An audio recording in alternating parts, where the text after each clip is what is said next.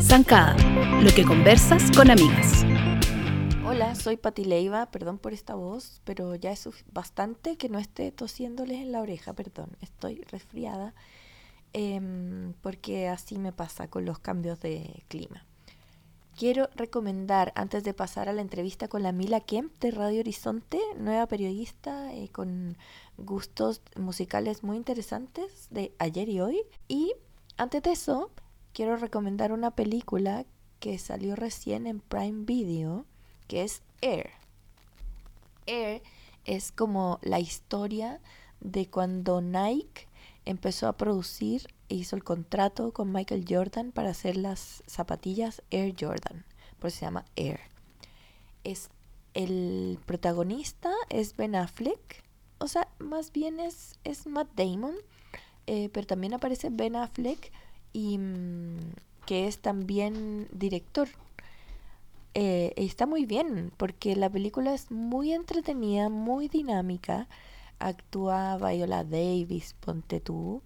Em, es como muy sobre un momento puntual en la vida, en la historia de como de la cultura popular finalmente.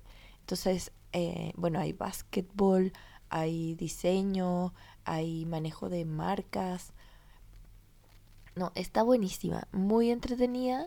Eh, también sale Matt, eh, ya dije, Matt Damon y Jason Bateman, que me encanta, y Chris Messina también. Así que véanla, está disponible desde este mes. muy entretenida.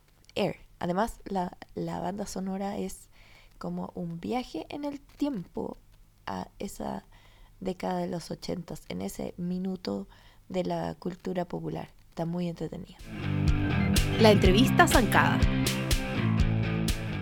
Hoy me acompaña Mila Kemp. Mila, ¿cómo estás? Bien, ¿y tú, Pati? Muy bien, gracias. Oye, quería juntarme contigo para que hablemos de radio y de música y de empezar a trabajar eh, tú estás trabajando en Radio Horizonte, eh, me gustaría, bueno, y no sé si en, más radios, eh, pero como que conversáramos de qué es lo, lo más lindo de trabajar en radio y por qué partiste por ahí, porque tú estás terminando la carrera de periodismo. Sí. Em, la terminé en radio em, no porque, y, me da risa porque siento que todas las personas que empezaron a trabajar en radio dicen lo mismo, como que terminé en radio de manera muy em, fortuita. Cuando el año pasado, porque yo sigo, sigo en la U, estoy en mi quinto año, o sea, este año debería titularme, todavía no soy titular. Em, el año pasado, como en marzo más o menos, soy una persona que le gusta mucho planificar como para su día, entonces era marzo y ya estaba pensando en a dónde quería hacer la práctica. Empecé como a ver, como no sabía que no quería hacerla en una empresa, sabía que tampoco quería como irme a un canal grande, quería hacerlo en un medio chico que me permitiera como hacer un trabajo con, como directo, como con las manos, poder participar directamente. Y justo pasó que en esa época mi polola vivía con alguien que escuchaba mucho Radio Horizonte, que la escuchaba cuando Mm, cuando se acabó en 2013 y la escuchaba ahora cuando, cuando retornó. Entonces yo los días que me quedaba sola en, su, en la casa de, de mi polola, eh, escuchaba con ella, pues, como que estábamos ahí en living y escuchábamos las dos. Y fue como, oh, esta radio igual es bacán. Porque yo consumía radio también, pero como humor, ¿cachai? Como que escuchaba el Dueñas de Sala, escuchaba la 210 de Suela, como que otra onda. Y esta era una radio muy conectada con la música, con, un, como con una buena curatoría musical. La empecé a escuchar sola y fue como ya, este es un buen lugar para hacer eh, la práctica, pero no sabía cómo hacerlo. Sabía que ahí trabajaba Nico Castro, que yo lo cachaba, por, bueno, porque era DJ obviamente, pero porque él pololea con Paola Velázquez, que es em, una fotógrafa que, con la que he tenido es la suerte de trabajar muchas veces. Y una vez nos encontramos en una fiesta y ahí lo conocí, lo conocí como porque estaba conversando con ella y un par de días después le, le hablé así como, oye, me encantaría hacer la práctica en Horizonte. Y nada, porque el resto de historia y ahí terminé trabajando. O sea, fueron tres meses de práctica y desde enero que estoy trabajando medio tiempo. Yo me acuerdo cuando llegaste, así como, ah, la nueva. Y corte, te vi haciendo como de todo, como cosas al aire, como en redes sociales, eh, parchando programas, eh, poniendo música. Eh, ¿cómo, ¿Cómo fue que se empezó a dar todo eso? Eh, cuando entré a hacer la práctica, esto fue a finales de octubre, que me da risa porque yo adelanté la práctica porque hablando con el Nico, él me decía así como, ¿sabes que podría adelantarlo un poco más porque somos radio oficial de Primavera Sound? Primavera Sound como el festival de música más bacán que haya llegado a Chile hasta ese momento. Em, porque antes solo teníamos como el Lola Palusa, el Fórmula Primavera. Entonces, fue como, ya voy a hacer todo lo posible para adelantarle y me dejaron adelantar la universidad. Y mm, yo sabía que esa iba a ser una pega que iba a requerir muchas manos, pero de la nada empezó todo el, el plan para Primavera Sound y me empezaron a dar como audio reseñas a mí, tuve que hacer como unas transmisiones en vivo, como unas marcas que teníamos que hacer. Em, y no sé, quizás como que tiene que ver con que antes de trabajar en radio trabajé de modelo, entonces tenía como esa, mm, esa reputación, quizá. Em, pero como no, no miedo escénico, quizá. Claro, puede ser, pero también, pero también decía como, no sé por qué me están eligiendo a mí, soy la más chica, soy la practicante y hay igual un equipo de gente detrás mío que puede hacer lo mismo, pero no sé, como que mm, quiero, no sé cuál es la razón, pero quiero pensar que hay una razón detrás de por qué me eligieron a mí, pero no sé, se fue dando de manera muy, muy orgánica igual. Quizá entre, em, entre la necesidad y la disposición tuya a hacer las cosas. Sí. Ese también sería como un buen tip para practicantes, ¿o no? Como, dale, como eh, muchas veces uno se queda esperando un poco que le digan qué hacer. Entonces, la iniciativa yo creo que es, tiene buenos frutos. Sí, o sea, cuando estuve haciendo la práctica traté de no hacer cosas como muy mentalidad de practicante igual, como de no hacer cosas a mi voluntad, como que igual siempre esperaba órdenes, em, pero igual en la radio siempre fueron súper, en ese periodo, súper abiertos a mm, recibir mis ideas, como que nunca me, mm, nunca me miraron como un como una cabra chica, ¿cachai? Como suele ocurrir en otros lugares de trabajo con los practicantes. Entonces eso, eso lo valoro harto. Y no, pues, o sea, yo llegué, bueno, cuando llegué todavía estaba Rodrigo, eh, me lanzó a los Leones al tiro, pues como que yo llegué un miércoles, no, llegué un lunes, ponte tú, y el jueves era Club Horizonte, fue como, ya sabes que tú vas a entrevistar a la Camila Gorsin. Bueno, o sea, y me encantaba la Camila Gorsin, pero muy como desde la admiración, no, ya anda de entrevistarle, chucha, Y bueno, parece que resultó bien. y en cuanto a música, ¿cuál es como tu estilo?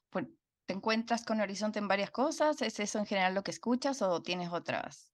Aficiones? Eh, lo primero que me llamó la atención de Horizonte cuando la conocí, porque igual yo, la yo en 2013 tenía 14 años, eh, conocí, yo conocí la nueva Horizonte, era que tocaban muy la música que sonaba en mi casa. Mi mamá y mi papá, o sea, yo crecí escuchando Morchiva, Chemical Brothers, em, Beastie Boys, Gorillaz, Blur. Entonces, como que tenía esa, mm, e, esa base.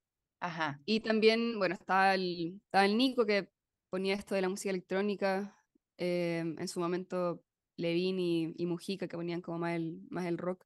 Me gustaba eso que, dependiendo de la persona que estaba conduciendo, eh, se daba como sus permisos para poner la música que quisiera y que en verdad no había no había no, no es como que en un programa no pudiera poner Dualipa, ¿cachai? Como que igual se da, se da las libertades, a pesar de que la parrilla musical sí es un poco más em, acotada, pero en ese sentido la parrilla musical igual es bien a lo que estoy acostumbrada a escuchar, como Britpop, eh, electrónica pero más temprana, como harta música de los 90. Eso, una vez entré a la radio, ahí empecé a cachar cuál es el filtro que se usa o se usaba para saber qué es horizonte y qué no que yo creo que ahora está, está cambiando igual.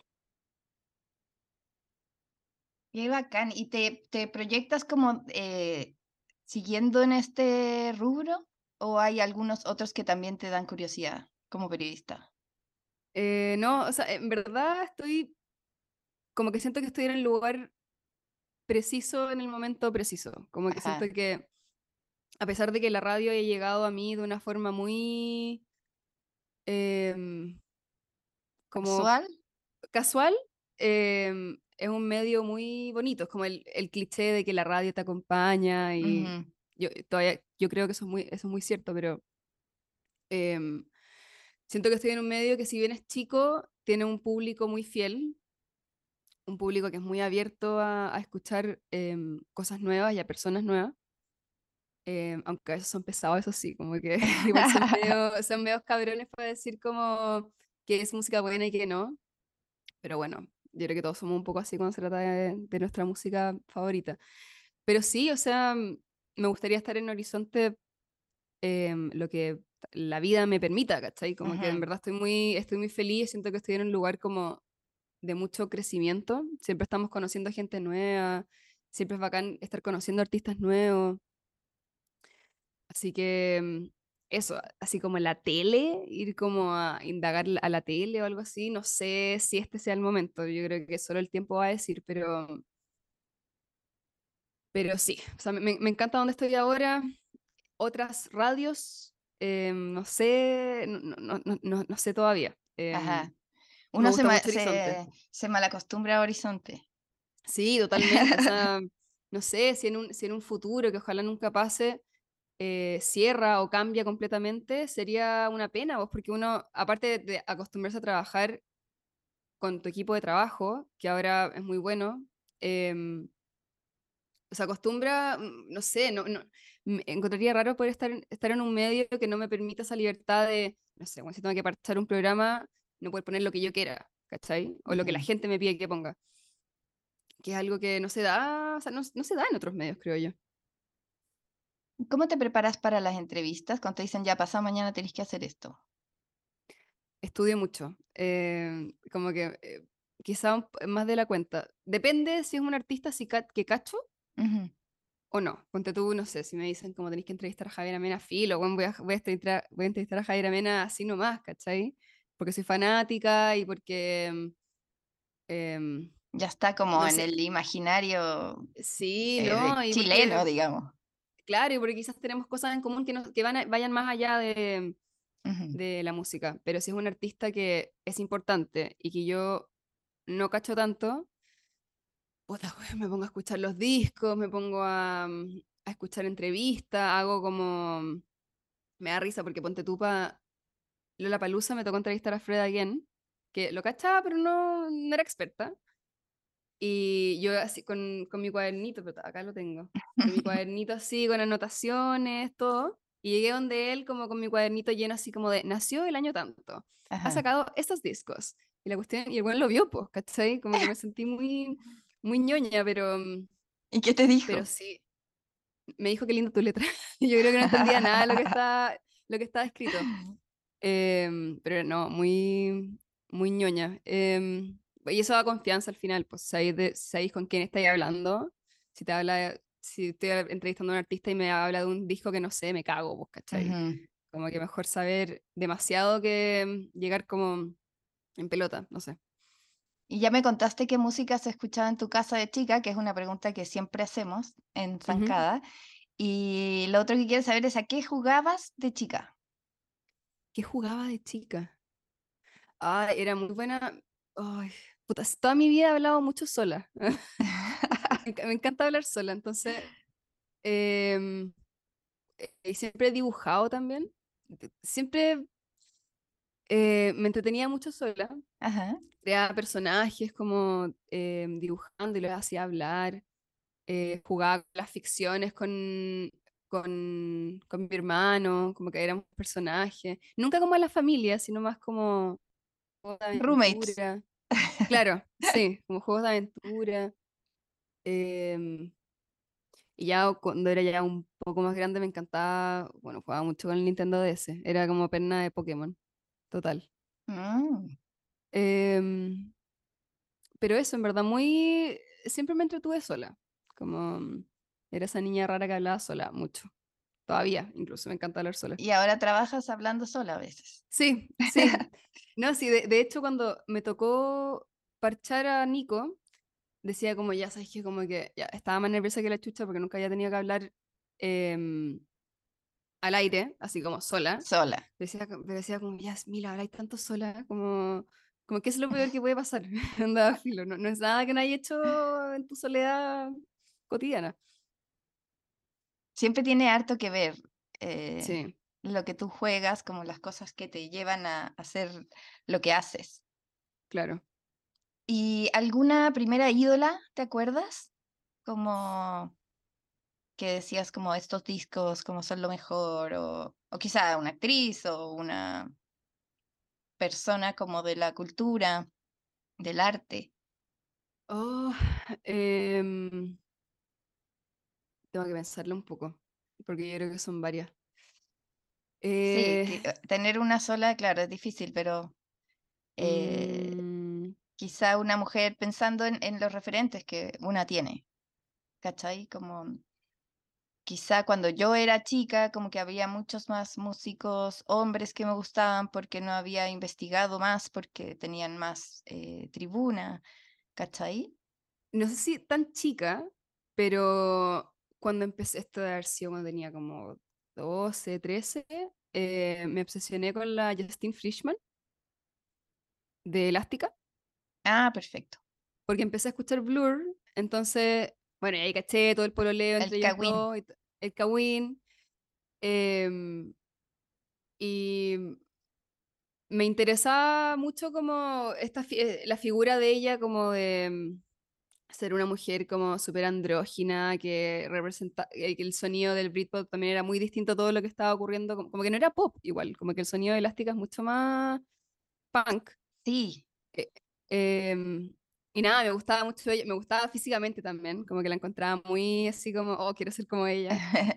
Y la encontraba bacán. em, bueno, cuando ya cuando, cuando era más chica me encantaba la Kristen Stewart.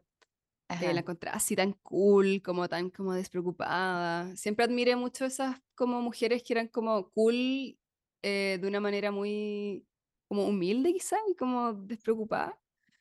Eh, así que yo creo que pondría esos dos, Justin Frischman y Kristen Stewart. ¿Y, y cómo se lleva eso como con el modelaje? Porque a veces te toca hacer como de personaje, digamos, eh, en que quizá son por otra estética, otro lado. ¿Te, te es fácil como desligarte, así como, ya esto es una pega, tengo que salir como niña buena o Oh, como, ¿cachai? oh, me- me- cuando recién empecé me costaba mucho, porque no... puta, yo de chica siempre, cuando era como adolescente, siempre fui de esas buenas insoportables que decía como, ay, es que yo no soy como las otras minas que se arreglan en la wea. Ajá. Em, pero cuando empecé a modelar, caché que como que, puta, eso es lo que venden, entonces como que hay que, tenéis que sonreír, tenéis que ser simpática, em, y me costaba, o sea, me costaba. Afortunadamente trabajé con buenos fotógrafos que, sogra- que lograban sacarme como ese personaje ujú. y también esa mentalidad de como, puta, Mila eres chica, como que estáis acá, estáis ganando plata, como que hazlo bien, ¿cachai? Como que tenéis que hacer un personaje filo, va a ser por este día, de ahí voy volver a ser tú, pero mm, es parte Pero de la igual había un, un pequeño conflicto interno que Sí, sí. superabas. ¿No? Y que la gente después me dijera como, como ay, salí súper femenina en esta última campaña de no sé qué guay. Yo como, bueno, como esa es la, esa es la- eso, eso es lo que tengo que hacer, como que ese es el trabajo, ¿cachai? Es, es actuar en el fondo. Ajá. Pero sí, eh, me costó mucho. Tengo que decir que me costó, todavía me cuesta. Como en las últimas pegas que he tenido, que he hecho cosas que son como, que yo no encuentro que son cool, como que igual me cuesta, igual me cuesta caleta, pero se logra. Con el tiempo se logra. Mila, ¿y tienes amigas y amigos de distintas edades? ¿O en general te juntas con gente de tu edad o en general con gente más grande? Em, no, siempre me he juntado con, con gente de mi edad. Cuando me he juntado con gente más vieja, como que siento que estoy como en, como en desventaja, no sé. Ah, Pero mi- mis amigos cercanos son todos de mi edad. Son todos de como backgrounds distintos, lo he conocido de, de, de formas distintas, como que de hecho no me junto con nadie con quien iba al colegio. A todos los he conocido por, por lugares distintos, pero Eh, no, no me, no, no me junto ni con gente más chica ni con gente más grande. Me encantaría, me encantaría tener la confianza de juntarme con alguien de 30 y algo y salir a tomar una chela y que es bacán, pero no sé, siempre tengo como esa inseguridad de, de juntarme con gente más grande. Pasa, yo creo, en los trabajos que uno se junta con gente que nunca se te había ocurrido, porque como que se hacen unos grupos como muy eh, eh, heterogéneos Claro. y es bien enriquecedor. Yo creo que, que- con el paso del tiempo eh, se va dando, en que uno deja de como tener esa, claro, que te intimiden, o porque esas, eh, o te intimidan, puede ser, o te pueden Ujú. dar lata, ¿cachai? Como la gente Claro. mayor de otra onda. eh, pero yo entre más grande, ahora que viste que hicimos las glorias con la Ujú, Connie, que es para ujú. mujeres de más de 40, y, y varias dicen como, hace también tener amigas viejas, ten amigas viejas. Porque en el Obvio, fondo te pues sí, cuentan eh, como cómo se viene, ¿cachai? Como, como que sí, igual es un aprendizaje. sí. No sé. em, El tiempo, en verdad, también, lleváis tan poquito trabajando. no sé, tengo 23, como que sé que se, Ajá. de, de repente me comparo con gente de mi propia edad que como que, no sé, ya está viviendo afuera y como que ya tiene una, una pega donde gana caleta de plata y es como, ay, no he hecho nada con mi vida, pero, pero en verdad Ah, pero eso chica. pasa siempre. Sí, no, pero, pero en verdad ahí miro, lo miro más objetivamente y digo como, no, en verdad estáis bien, como que estáis, estáis donde tenéis que estar. Pero también me pasa cuando me junto con gente más grande, que es eso, como que de repente a ella, ellos, ellas hablan de cosas del pasado Ujú. y para mí, y yo me siento como aún más pendeja, ¿cachai? Como no poder conectar a través de esas cosas como me da eh, nostálgica, no sé, Ajá. Oye, me pasa con Vila, la gente más grande. y, y para cerrar, recomiéndanos algo que estés escuchando. ¿Algún disco, alguna canción que estés Em, medio pegada? he estado escuchando mucho a Milla Folic, em, que es una artista de, no sé cuántos años tiene exactamente, pero debe estar como en sus 20 y algo, máximo 30, de Los Ángeles, que es, bueno, gringa y mitad japonesa.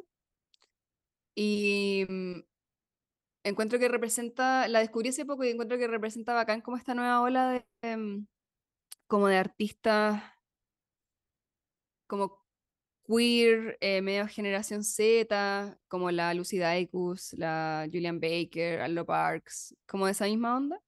Tiene un disco que salió en 2018 que se llama Premonitions, que es muy bacán, como para ponerlo en, en la casa cuando estás haciendo otras cosas o se te está yendo de viaje, un viaje largo. Está bien, bueno, tiene, tiene un poco de todo. Y saca disco ahora el 26 de mayo. Quiero mucho escucharlo. Bacán, lo vamos a escuchar. Gracias, Mila, por esta Gracias, Pat. conversa. Siempre nos vemos como apuraditas Sí, haciendo siempre. cosas, así que muy rico conocerte más. Gracias, Pat. Escúchanos cada semana en Spotify o en tu podcast player favorito como el podcast de Zancada. También te invitamos a seguirnos en Instagram, Twitter y Facebook como Zancada y a leernos todos los días en zancada.com, donde encuentras todos los temas que conversas con amigas.